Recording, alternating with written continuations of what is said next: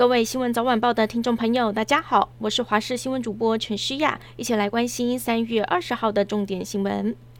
今天是二十四节气中的春分，全台各地大多是多云到晴，除了东半部，还有沿海的地区会有局部的阵雨、局部大雨发生的几率。紧接着星期二封面报道，全台都会有降雨的几率，湿湿冷冷的天气会持续到星期四。另外，受到了转东南风的影响，西半部扩散条件不佳，空气品质来到橘色警示等级，提醒敏感族群外出时要特别留意了。再来关注乌俄战争没有平息，国际原物料成本迅速飙升，国内烘焙业者直接受到了影响，尤其是面包最常需要使用的奶油涨幅高达五成左右，业者直呼真的吃不消，售价跟不上成本涨幅的速度，只能够自己牺牲成本。食品进口商也说，短期之内价格不会下跌，还会持续的上涨。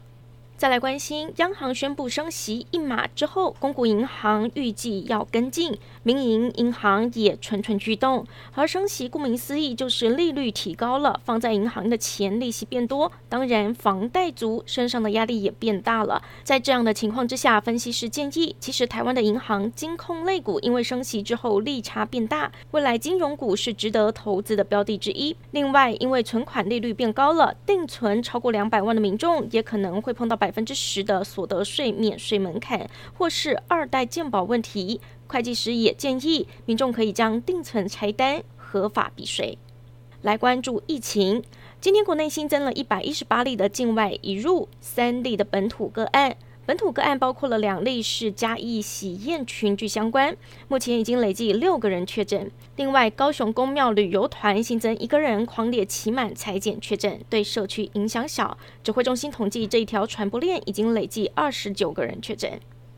乌俄战争造成许多无辜伤亡，大量乌克兰人被迫失去家园。民间团体在台中火车站发起了和平大游行，乌克兰籍的台湾媳妇郑莎莎也加入活动。郑莎莎来台五年，爸妈和弟弟都还在乌克兰。虽然有联系上确认平安，但还是会担心，因此和台中民众聚集在广场，高举乌克兰国旗，声援乌克兰。国际消息。乌克兰南部港口城市马利坡的人道危机尚未解除，俄军又加强对当地的炮火攻势，甚至直接攻击有人避难的设施。几日前攻击剧院之后，马利坡市议会指控俄军二十号轰炸当地一间艺术学校，而且里面有四百人避难。乌克兰总统泽伦斯基痛批俄军围攻马利坡会以战争罪被历史记住。另外，各界也担心接下来可能轮到生化武器出笼，因为俄国日前指控乌克兰在部分地区使用生化武器，似乎也和西方近来的警告一致，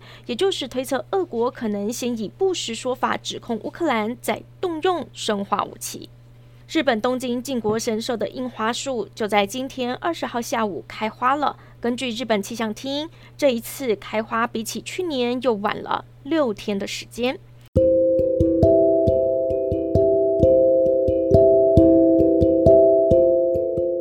感谢您收听以上的焦点新闻，我们再会。